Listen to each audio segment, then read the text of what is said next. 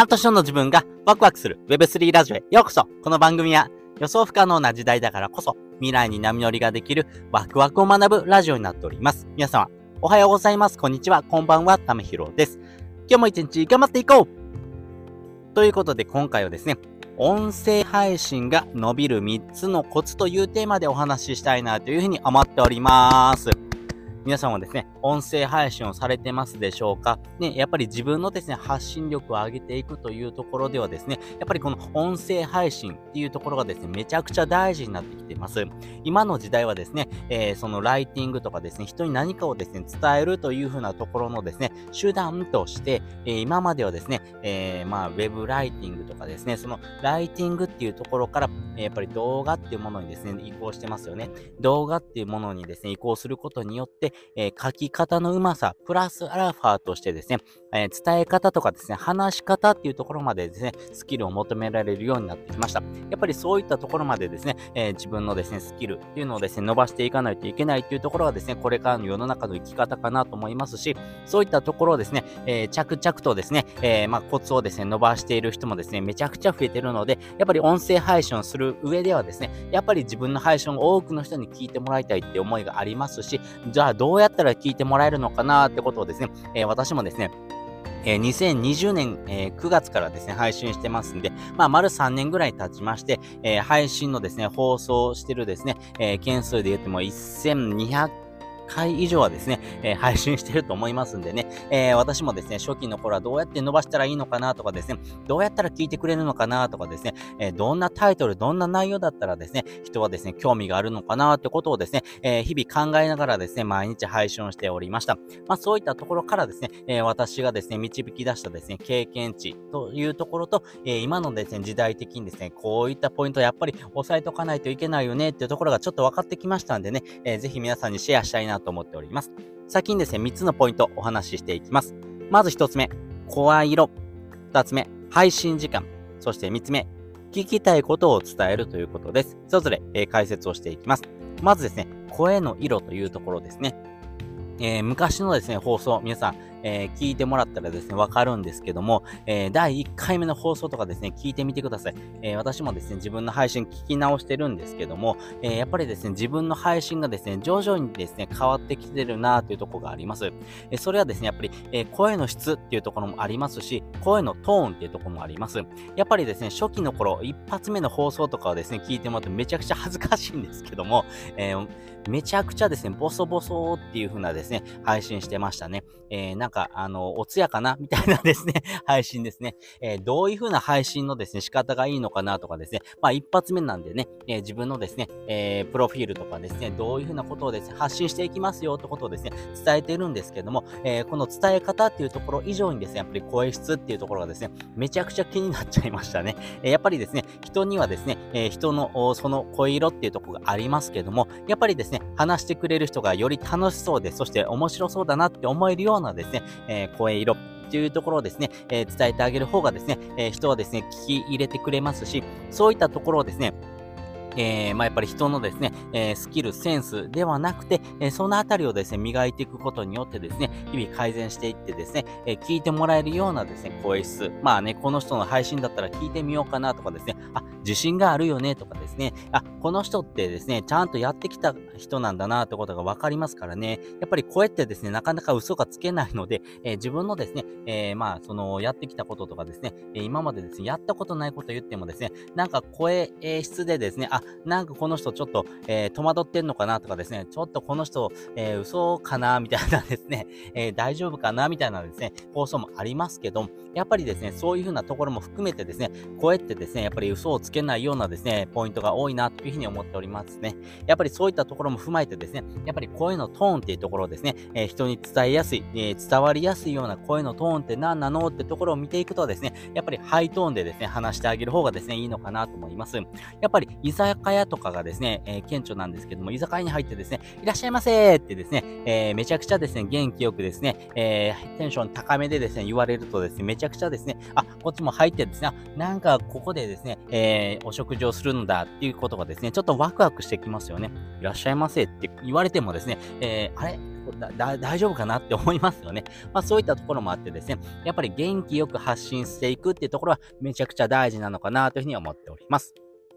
そして二つ目ですね、配信時間というところなんですけども、やはりですね、これめちゃくちゃ大事だなというふうに思っております。なぜならですね、この音声配信を聞いてもらうっていうところとですね、えー、あなたがですね、聞いてる、要はですね、リスナーさんの生活にですね、えー、その密接している部分っていうところをですね、増やしていくっていうのがめちゃくちゃ大事です。えー、私だったらですね、え毎日ですね、朝5時にですね、放送してるんですけども、朝5時に放送してるっていうのもですね、裏の意図があります。えそれはですね、え皆さんのですね、生活スタイルっていうところ、特にですね、この聞いてもらえるリスナーさんのですね、生活に寄り添ったですね、え、時間帯に配信してあげたいなというふうに思っています。やっぱりそういったところがですね、習慣化になってくるとですね、あ、5時になった。じゃあ、えっ、ー、と、行く時間のですね、支度をしながらですね、この人の配信を聞こうかなとかですね、通勤時間とかですね、えー、何か、あその隙間時間っていうのがありますんで、まあ、そういった時にですね、サクッと聞いてもらえる。まあ、そういうふうなですね、時間帯っていうところをですね、えー、目指してですね、やっぱり朝忙しいので、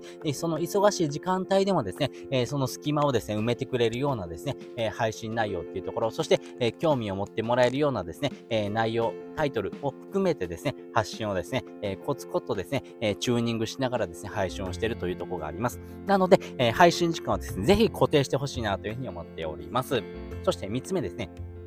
3つ目はですね、えー、聞いてみたいなっていうことをですね、ちゃんと伝えてあげるというところです。まあね、えー、概要的なですね、配信をしてる人もめちゃくちゃ多いと思うんですが、それってですね、あなたが言わなくてもですね、いや、あなた以上のですね、えー、人、まあ、インフルエンサーさんとかですね、まあ、そういったですね、事業をしてる人なんかはですね、そういった部分をですね、含めてですね、その人の話の方が聞きたいですよね。でも、あなたの配信を聞きたいってなった時にはですね、あなたしかですね、伝えることができないようなポイントがあると思います。そういったポイントをですね、ぜひ伝えてほしいなというふうに思っております。ます例えばですよ、え、実際にですね、やってみたけども、これは失敗するよねっていうところをですね、あなたなりのですね、えー、フェーズでですね、話してあげるっていうのもいいと思います。やっぱりですね、インフルエンサーになってくるとですね、えー、その失敗っていうところのですね、尺度もですね、変わってくるんですが、やっぱりですね、えこれからの配信をしていく上で、こういう風なところからですね、え初心者はですね、気をつけた方がいいですよってことをですね、え伝えてあげられるっていうのをそういったですね、え生の情報、そして、えそのですね、鮮度っていうところもですね、ありますんで、まそういったところで言うとですね、あなたしかですね、配信できないような内容、あなたしか伝えることができない内容っていうのがたくさんあります。なので、そういったところにですね、フォーカスを当ててですね、あなたらしいですね、配信というところ、そして、えー、ちょっと聞いてみたいなっていうポイントをですね、ぜひぜひですね、そのあたり伝えてほしいなというふうに思っております。まあ、基本的にですね、えー、人はですね、ハームの法則と言われているものにですね、えー、興味関心を抱きます。ハームの法則、聞いたことありますか？基本的にはですね、えー、まあ、健康ですね。健康、あとはお金、そして、えー、夢やですね、えー、そして人間関係みたいなところ、この4つのですね、ポイントがですね、えー、皆さん知りたい内容になりますんで、やっぱりこの4つの内容にですね、フォーカスを当たるような内容で、かつ、あなたしかですね、伝えることができないようなですね、えー、ポイントをですね、絞ってですねお、お話ししてあげるとですね、よりですね、リスナーさんにとっての満足度が上がっていく。その満足度を上げていくことによってですね、あなたの配信をですね、定期的に聞いてくれるですね、ヘビーリスナーさんがですね、増えていきますんでね、えー、一人一人、一日一人でもですね、聞いててもらえるとですね、それだけで365人になっていきますからね、まあ、そういったところをですね、コツコツとですね、伸ばしていくためにもですね、そういったポイントをですね、え、フォーカスを当てて伝えてあげる。そういったポイントがですね、めちゃくちゃ大事になってきますし、やっぱり人はですね、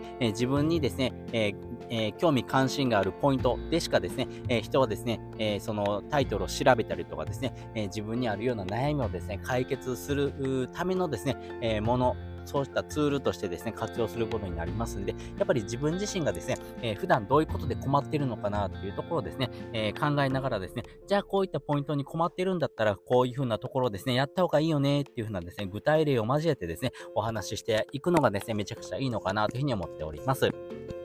まあ私だったらですね、えー、お金っていうところがですね、えー、まあポイントになってくるのかなと思ってます。まあ私自身も借金をしてますしね、えー、高校生ぐらいからですね、借金してますからね、まあそういったところのですね、借金っていうお話をしながら、じゃあどうやってお金を稼いでいくのっていうところとですね、えー、お金とのですね、付き合い方、えー、お金を貯めるだけでいいのっていうところで言うとですね、えー、私自身投資というものをたくさんしております。えー、例えば積立 NISA もですね、えー、2018年のですね、えー、4月からスタートしてるんですけども、2018年の5月からですね、えー、私は契約して、えー、積立 NISA をコツコツとやっています。まあ、そういったですね、投資をですね、するようなポイントかですね、えー、投資歴5年もありますからね、まあ、そういった話もですね、たくさんできると思いますんで、やっぱりお金にまつわるポイントで、こういったポイント困ったなとかですね、えー、自分なりのですね、えー、尺度によってですね、えー、伝えるポイントもですね、大きく変わってきますんで、まあ、そういったところをですね、伝えてあげるとですね、あなたの配信がですね、ぐーっと伸びるですね、可能性がですね、たくさんあると思いますんでね、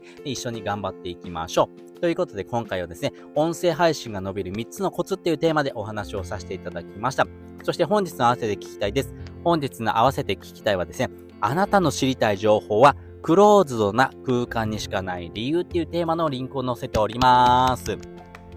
皆さんはですね、えー、無料で聞ける情報と有料で聞ける情報の差っていうのをご存知でしょうか？今はですね、いろんなものがですね、大衆的なものからですね、えー、専門的なものに移り変わっております。えー、皆さんがですね、好きなもの、オタクだなと思うようなものもですね、えよりですね、え多くのですね、メディア、エンタメからですね、えその専門性っていうところにですね、行き来しています。特にですね、この専門性っていうところはですね、より細分化されてですね、多様性っていうところの中でもですね、えより細細分化されています。私で言うんだったらですね、例えば Web3 っていう風なですね、話をよくしますけども、Web3 の中でも仮想通貨の話をしたりとかですね、えー、メタバースの話をしたりとか、えー、NFT の話をしたりとかですね、DeFi の話したりとかですね、まあそういう風なですね、細分化された中でのですね、お話をするっていうところもですね、えー、大事になっていきます。そういう風にですね、え自分自身のですね、え隣の同僚がですね、熱狂してるですね、エンタメを全く知らないような世界なんかもですね、往々にしてあります。そういったところからですね、ねクローズな情報にしかですね、あなたが興味があるような内容がですね、移り変わっていかない。まあそういったところにしかですね、え、あなたのですね、え、悩みのですね、解決するヒントがないっていうところもですね、え、これからの時代はですね、往々にしてありますからね、まあそういったところをですね、え深掘りしておりますんで、よかったらそちらの放送も聞いてもらうとですね、より深く理解ができるのかなというふうに思っております。ということで本日もですね、お聴きいただきましてありがとうございました。また次回もですね、よかったら聞いてみてください。それじゃ、またね。